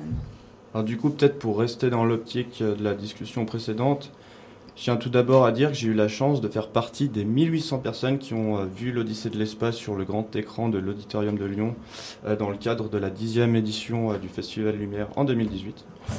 Ouais. Évidemment, je dis pas ça pour me distinguer, bande de nazes. Mais euh, voilà, tout simplement pour confirmer Ce qu'il s'agissait euh, d'une expérience cinématographique absolument fabuleuse et, et inoubliable. Du coup, euh, ouais, je suis pas du tout d'accord avec ce qui s'est dit précédemment. Mais euh, d'autant plus qu'il s'agis- s'agissait, pardon, comme au Festival de Cannes de cette même année, d'une projection en 70 mm avec une euh, copie restaurée. Souvenez-vous-en sous la supervision de Christopher Nolan, dont on parlait tout à l'heure. Donc cela ajoute une sensation visuelle et sonore extraordinaire puisque cette copie, créée spécialement pour les 50 ans du film, est tirée à partir d'éléments du négatif original. Nous avions donc eu l'occasion, le public et moi-même, de retrouver une expérience commune avec le public de 1968. On retrouvait les grains, le son, etc. de l'époque, j'imagine. Et donc pour son 50e anniversaire 2001, euh, à la base ne devait ressortir que dans une copie 4K. Ayant eu connaissance de, la, de ce projet de la Warner, détentrice des droits de 2001 et productrice des films de Kubrick, comme ceux de Nolan lui-même, en conservait une copie 70 mm. Le réalisateur a donc tenu à se le faire projeter en compagnie de Hoyt van Hoytema, ACS, je ne sais pas si vous connaissez, le directeur de la photographie d'Interstellar et de Dunkerque. Donc cette séance était fabuleuse, notamment parce qu'elle était agrémentée par la visite de Douglas Trumbull, euh, donc qui est le roi, on parlait de ça aussi tout à l'heure, de l'immersion au cinéma. Il y a inventé de nombreuses technologies comme le slick scan euh, pour l'Odyssée notamment et le show scan dans son film Brainstorm avec Natalie Wood. Il a aussi commencé du coup sa carrière dans une société qui s'appelait euh, Graphifilm. Il s'agissait euh, de films plutôt institutionnels pardon, dans le but de réaliser des films pour la NASA afin de convaincre le Congrès américain d'envoyer des stationnautes dans l'espace. J'ai dit, il n'y a pas de hasard tout à l'heure. Il faisait euh, du coup surtout des dessins, des éléments de décor pour ce type de film. Et euh, voilà, toujours est-il que Kubrick et Arthur C. Clarke, je rappelle qu'Arthur C. Clarke est un écrivain et scénariste qui a écrit Les Sentinelles sur lequel s'est basé Kubrick. Donc il n'a pas tout inventé, il a travaillé avec Arthur C. Clarke pour créer euh, l'Odyssée de l'espace. Du coup, les deux sont allés voir une exposition New York en 64 où était projeté l'un des films de Douglas Trumbull qui s'appelle To the Moon and Beyond. Et en voyant ce film, ils se sont dit que c'était possible techniquement de faire 2001 car il existait des techniciens capables de, de produire une- un tel chef-d'œuvre. Donc du coup, Douglas s'est lui-même proposé à Kubrick, il l'a embauché, et c'est à partir de là qu'on a vraiment découvert euh, son ingéniosité. Il a inventé, comme j'ai dit, beaucoup de techniques, euh, surtout pour la séquence To Jodie Peter and Beyond, qui est une scène psychédélique euh, fabuleuse. Et je dois dire, pour la petite anecdote, c'est que Kubrick allait souvent à des concerts avec des jeux lumineux tout à fait farfelus, prise de drogue, machin, etc. Voilà, d'où le côté un peu psychédélique. Donc on est d'accord, il y a bien du LSD dans cette séquence. hein. Non, Je n'en dirai pas plus. Enfin, en tout cas, Douglas m'a D'accord. pas dit qu'il prenait directement du LSD, mais ils allaient dans des concerts. hein. Ouais, je sais pas si c'était pas des rave parties non plus, mais Ouais, voilà. à d'autres. Donc, euh, ouais, là-bas, je devais faire une analyse anthropophilosophique, euh, pff, voilà. Mais, euh, bref, je dois dire, je, je vais, je voulais- je vais simplement ajouter deux, trois choses. Je dois dire quand même que le film échappe, comme on l'a dit tout à l'heure, à toute classification et demeure, pour moi, un film expérimental, encore en avance sur son temps. Euh, je cite Kubrick qui disait La vérité d'une chose se trouve dans la sensation de cette chose et non dans sa conceptualisation, d'où l'effort euh, fait euh, sur le sonore, la musique et le visuel. Donc l'Odyssée de l'espace doit être vue et perçue. C'est une visée phénoménologique de la perception qui ressort dans ce film. Son aspect purement visuel, musical et je dirais donc sensitif complexifie davantage les interprétations du film, ou en tout cas participe à ce réseau incommensurable de signes. La forme devient le fond, le film est finalement lui-même un voyage dans l'espace-temps. Il force le temps, traverse les âges sans prendre une ride. L'intemporalité d'un tel chef-d'œuvre, on est dû qu'à cette poésie spatiale, cette beauté légendaire qui a donné ses lettres de noblesse à la science-fiction, cette métaphysique et philosophie qui nous entraîne dans des réflexions infinies et qui dénote aussi de la perspicacité du réalisateur quant à ses visions presque prophétiques sur l'intelligence artificielle, la conquête lunaire, le voyage dans l'espace-temps, etc. Et pourtant, ce ne fut pas, comme l'a dit Tania, un gros succès à sa sortie. Euh, la MGM, les responsables de la MGM disaient au début, c'est la fin de Stanley Kubrick, un film d'un manque d'imagination totale, euh, et qui fustigeait aussi euh, le film parce qu'il n'avait peu de dialogue, quand même 46 minutes pour 150 minutes de film, c'est très peu. Il y en a qui disaient que c'était incroyablement ennuyeux, je crois que j'ai entendu ça aussi dans le studio. Un échec totalement inintéressant et la démonstration la plus écrasante pardon, à ce jour de l'incapacité de Kubrick à raconter une histoire de façon cohérente. Bam Alors du coup, voilà. D'ailleurs, combien de vos amis, je vous pose la question, ont vu le film en entier? Combien vous ont dit c'est What the fuck? Qu'est-ce que c'est que ce film? Qu'est-ce que c'est que cette merde? Il est nul à chier, qu'est-ce que c'est long? J'en passe des merdes. Comme quoi, Michel Simon, critique de cinéma et directeur de la revue Positif, tout en étant l'un des plus grands exégètes de 2001, avait bien raison quand il disait qu'un bon critique doit voir au moins deux fois un film avant d'écrire un papier. Comment imaginer une seule seconde, 50 ans après ce film, ce genre de commentaire L'Odyssée de l'espace n'est pas un film dont il faut suivre la diégèse de manière linéaire, ce n'est pas un récit à proprement parler, c'est un mythe. Et comme tout mythe, nous devons de ne pas rester figés devant ce que nous voyons. Nous nous devons euh, ne pas être comme ces astronautes qui ne voient dans le monite qu'un tas de données géologiques et physiques qui pourraient éventuellement être attachées à une intelligence divine ou supérieure. Ce film nous donne la possibilité de réfléchir sur des questions fondamentales. Et là, je vais me permettre de citer un peu longuement, je suis désolé, Kubrick, dans un entretien qu'il avait fait avec euh, Renaud Walter il y a, je sais peut-être une trentaine d'années. Et quand on lui demandait Qu'est-ce qui vous a poussé à faire vous-même un film de science-fiction? il répondait Ce qui m'a poussé à choisir ce sujet plutôt qu'un autre, c'est que beaucoup de savants et d'astronautes croient que l'univers tout entier est habité par l'intelligence. Ils le pensent parce que le nombre d'étoiles dans notre galaxie est de 100 milliards, et le nombre de galaxies dans l'univers visible est encore de 100 milliards. Ce qui fait le nombre de soleils dans l'univers visible est d'environ 100 milliards de fois 100 milliards. Leur théorie est que le fonctionnement planétaire ne s'est pas fait de façon accidentelle, mais de façon courante, et que la vie en est une conséquence inévitable. Sur une planète placée sur une orbite stable, ni trop chaude ni trop froide, au bout d'un certain temps, 2 ou 3 milliards d'années, la réaction chimique qui rassemble les éléments de la vie se produit par hasard. L'imagination se déchaîne librement lorsque l'on considère ce que pourrait être l'évolution ultime de l'intelligence, non pas dans 10 000 ans, ni dans 100 000 ans, mais dans des millions d'années peut-être. Car notre Soleil n'est pas particulièrement vieux. Dans un grand nombre d'autres mondes, la vie, l'intelligence ont créé il y a bien plus longtemps.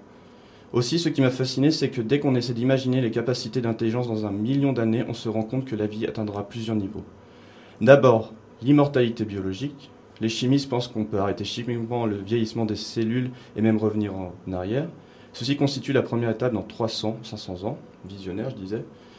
Dans une étape suivante, dans 10 ou 50 000 ans, les machines intelligentes joueront le premier rôle sur la planète, car toutes les expériences que les créatures biologiques peuvent connaître pourront être vécues par les machines. Nous aurons un monde où les machines seront plus à l'aise que les hommes parce qu'elles ne seront pas limitées par leur expérience personnelle, mais disposeront de toute l'expérience qu'il est possible d'enregistrer. Dans une étape finale, on aboutira à des entités qui auront une connaissance totale et pourront devenir des êtres d'énergie pure et des esprits en quelque sorte. Elles auront probablement une puissance quasi divine, communication télépathique avec tout l'univers, maîtrise complète de toutes les matières, capacité de faire des choses que nous voyons possibles qu'à Dieu. Voilà ce qui m'a fasciné dans le sujet, c'est le fond du film et sa raison d'être. Et enfin, quand on lui disait la fin est-elle exactement la même dans le scénario, il disait Oui, les dernières images du film se trouvaient dans le scénario. L'idée est que l'astronaute ressuscite sous une forme supérieure, très Nietzschean comme pensée. C'est déjà un ange ou un surhomme. Il retourne sur Terre à la manière des héros de toutes les mythologies. En effet, c'est le schéma de tous les mythes, ou presque. Le héros descend dans un monde magique qui représente un grand danger et est entraîné dans toutes sortes d'aventures terrifiantes, d'où il revient transformé d'une façon ou d'une autre, magnifié. Il est devenu un autre être, mais d'autre part, il existe aussi une théorie affirmant que le contact avec les entités quasi divines qui peuplent sans doute l'univers pourrait constituer le pas qui ferait de l'homme quelque chose de plus que ce qu'il est aujourd'hui. Donc, comme le disait Wow. Michel Sément, la force de 2001, c'est de confronter notre civilisation à un autre en préservant le mystère de cette rencontre, d'où le monolithe. C'est ça l'Odyssée, c'est ce qui importe, c'est l'épaisseur de signes, pour paraphraser Roland Barthes, qui se dégage des éléments musicaux et visuels qu'on positionne sur un langage devenu obsolète et qui montre la futilité de notre vision sur nous-mêmes, de notre place dans le monde, dans l'univers, et peu importe notre avancée technologique, peu importe la mécanisation du vivant, l'homme semble, d'après Kubrick, Kubrick pardon, rester con. Yes, I. Ouais, merci pour ce, ce commentaire. Je pense que c'est vrai à ce niveau première vision. on est tombé dans les commentaires, euh, effectivement, lent, ennuyeux, bizarre, on comprend pas. Euh, mais qui mérite un revisionnage sur grand écran. Si possible, ouais. si possible. Bon, après, Kubrick disait Vous êtes libre de vous interroger autant que vous voulez sur le sens philosophique et allégorique du film. Ouais, je Toutes pense les là, interprétations il- sont ouvertes. Il savait qu'on allait se prendre la tête sur son film. hein, je pense. Et je pense que le fond du film, foncièrement, c'est de dire que l'homme est incapable de comprendre les choses au-delà de lui-même. Il n'arrive Mm. pas à se projeter vers quelque chose de beaucoup plus supérieur que lui. Peut-être, Et ouais. c'est ça qu'il faut qu'il dépasse. Mhm. C'est cette incompréhension, finalement, de l'univers. Mhm. Mm. D'imaginer une couleur qui n'existe pas. Ouais. On m'a dit qu'on devait regarder l'Odyssée de l'espace avec Nietzsche en tête. Euh, du coup, mes connaissances n'étaient pas aussi. euh, L'éternel retour, Possible. notamment. Non Bah, en fait, c'est c'est un peu ça, je pense qu'il dit, c'est l'éternel retour. Puis Zarathustra qui est cité dans le film, donc euh, pour euh, paraphraser un peu Nietzsche, du coup, l'effondrement des valeurs euh, anciennes, Dieu est mort, euh, la morale aussi est en train de s'effondrer. Donc, euh, vous savez, il est assez pessimiste aussi, Kubrick, hein, dans ce film, c'est un peu ce qu'il montre. Mhm. C'est à la fin et la décadence d'une humanité. Il y a un petit côté nihiliste derrière qui se dégage. Et là, je pense qu'avec l'Odyssée de l'espace, il y a ce message-là aussi qui transparaît, mais il est aussi, d'une certaine manière, optimiste parce qu'il croit justement à ce dépassement, à cet éternel retour et à la venue du surhomme qui est présente à la fin, je pense, avec le fœtus astral. Ouais. Je sais pas s'il avait. euh, que, pour moi, vraiment, je, le sens très pessimiste, euh, vraiment, Kubrick dans, le film. Et après, justement, le fait que ce. euh, que ce. Il y a quelqu'un qui toque à la porte. Que ce, cette forme, cette entité, justement. euh, que, prend euh, le personnage à la fin, donc cette espèce de fœtus, j'ai de la peine à le voir vraiment comme un truc surhomme, même si euh, voilà, ce, bébé apparaît comme très grand face à la Terre, comme beaucoup plus bah, pre- presque clairvoyant face à la situation de, de l'être humain, tout ça, qui a ce regard caméra. Pour moi, il y a quelque chose qui est presque, je sais pas, de l'ordre du, euh, ouais, vraiment de la, de la boucle, du fait qu'on recommence et que peut-être finalement on est, on n'est pas euh, destiné à finalement de telles, de telles choses dans, dans le futur, peut-être. Moi, j'avais vraiment une impression que le mec nous disait, de toute façon, on va, quoi qu'on quoi qu'on fasse, on va rester des, des, petits loulous êtres humains, quoi. Et puis, euh, peut-être ne nous prenons pas pour des, des grands explorateurs ou des grands, des grands savants, peut-être redevenons peut-être un petit peu plus, plus humbles, plus, plus petits, plus, euh, plus, ouais, plus modestes. J'avais un peu l'impression qu'il y avait aussi ce que, qu'on pouvait aussi le voir de, de ce point de vue-là. Ouais, je sais pas, enfin, il y a un truc qui m'a perturbé quand je l'ai revu, c'est la chambre. Vous savez, avec le style baroque, Mhm. 18e, etc. Ouais. Puis en fait, ça m'a fait penser à ce que disait Kant dans euh, Qu'est-ce que les Lumières? Il disait, en gros, l'homme, avec les Lumières, sort de l'état de tutelle sous lequel il s'était lui-même enfermé. Et, donc, c'est assez significatif de reprendre le 18e siècle. On fait référence aux Lumières, euh, on lutte contre l'obscurantisme, etc. On fait un dépassement. Et j'ai un peu la sensation quand même qu'il si utilise pardon, euh, ce style un peu 18e siècle, c'est justement pour nous dire, bah tiens, là, l'homme est en train d'évoluer. Et puis on voit bien aussi avec le monolithe, le film est séparé en quatre parties, et à chaque fois, le monolithe apparaît quand il y a des transitions euh, qui vont amener justement l'homme vers le progrès, vers son évolution, etc. Mhm. Donc moi j'ai quand même la sensation qu'il est en train de dire qu'il est optimiste dans le sens où l'homme bah, va finir un jour ou l'autre, va se surpasser et éventuellement avoir un regard un peu plus juste sur lui-même et sur l'univers qui l'entoure. Peut-être, ouais, peut-être. Alors, pour euh, du coup, euh, avant de conclure, on va écouter la chanson des Rolling Stones, 2000 Light Years from Home, qui est toujours, euh, comme vous voyez, des chansons adaptées au thème de l'espace. Et qui est aussi un ovni.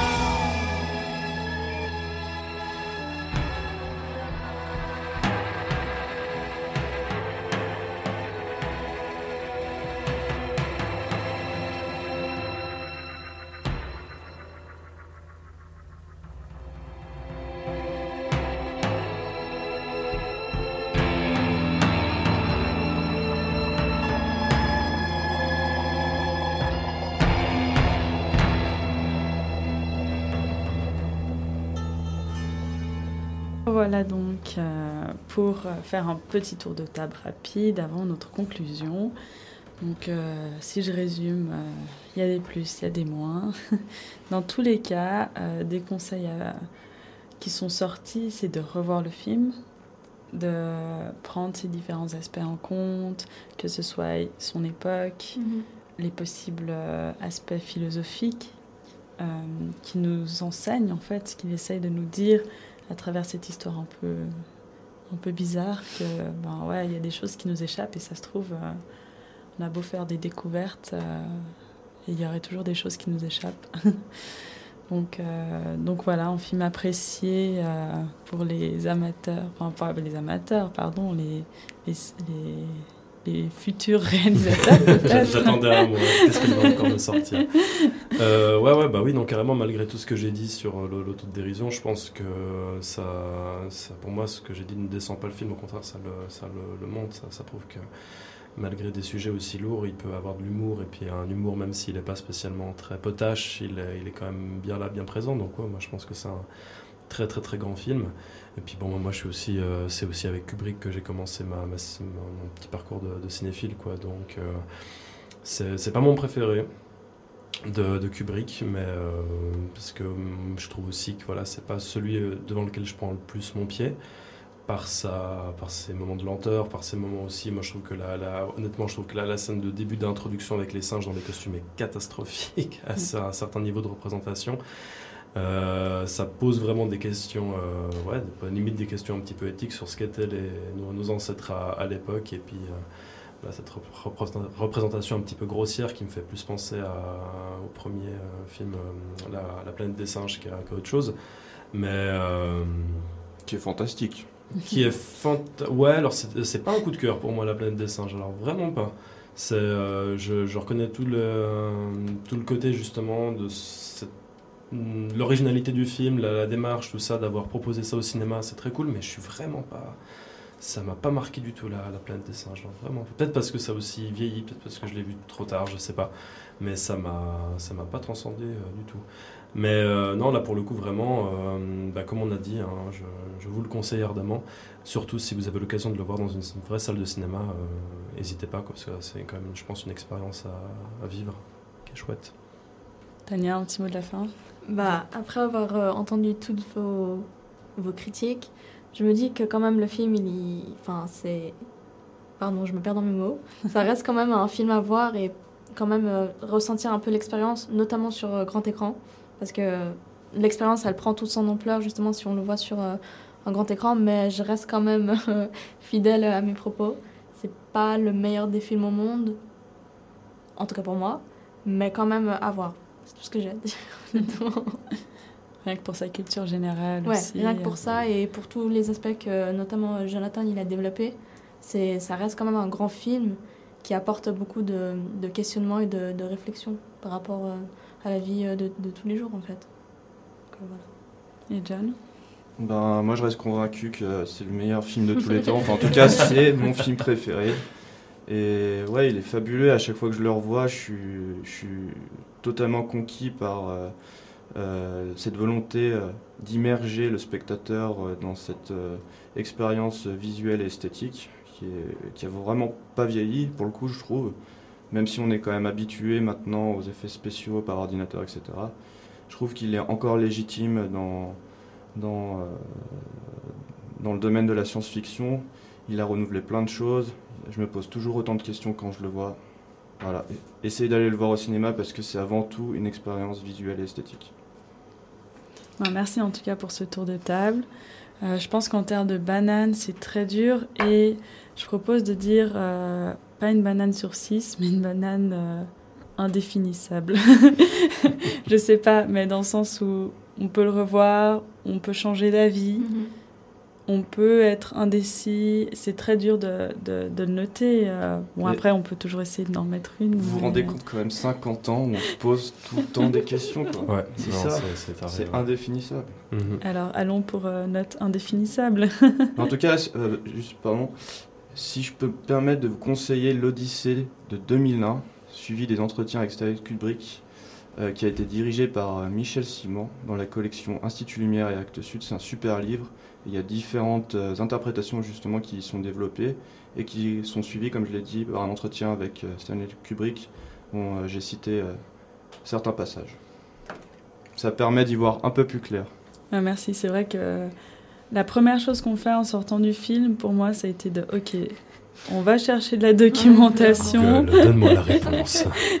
pour pas forcément une réponse, mais OK, savoir si ce que j'ai vu, c'est bien ce que j'ai vu ou il y a autre chose derrière. Et effectivement, c'est intéressant de voir tout ce qu'il y a derrière. Le travail énorme et juste monumental, euh, effectivement.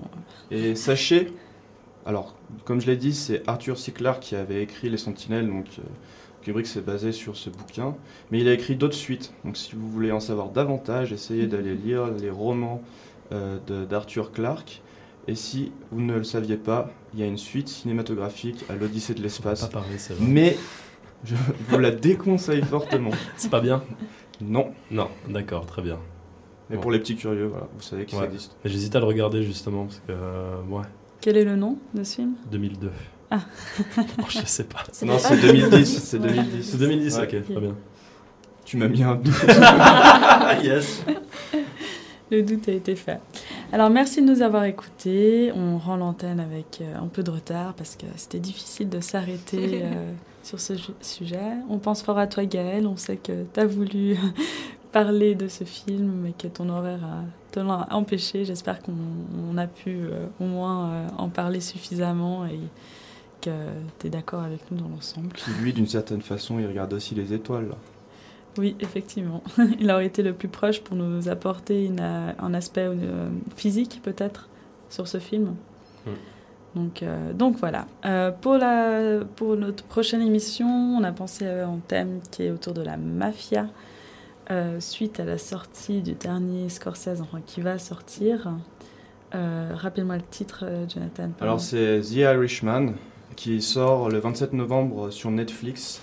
Sauf qu'il y a quelques séances exceptionnelles, je dis bien exceptionnelles, qui vont avoir lieu au Cinérama Empire entre le 13 et le 19 novembre. Et c'est un film qu'il faut absolument, et je dis bien absolument, aller voir au cinéma. N'attendez pas qu'il sorte sur Netflix. Foncez directement au Cinérama. Une bonne idée aussi euh, entre ce débat Netflix et euh, grand écran. Ouais. Netflix Ah ouais, qui s'impose au grand écran. là là.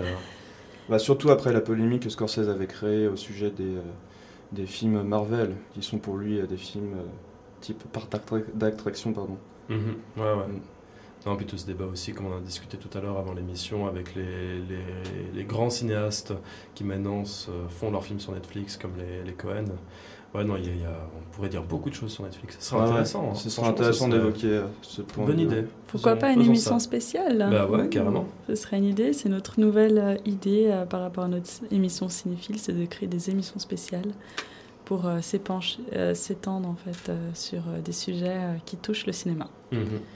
Donc voilà, on vous quitte avec euh, Zarathustra, donc que vous connaîtrez même si vous n'avez pas vu le film. Ça, ça, je pense, c'est aussi un truc incroyable. Tout le monde connaît la bande son sans jamais avoir vu le film. C'est vrai, mais parce qu'elle a été tellement parodiée aussi. Oui, c'est vrai. donc ça montre euh, un côté assez iconique. Mhm.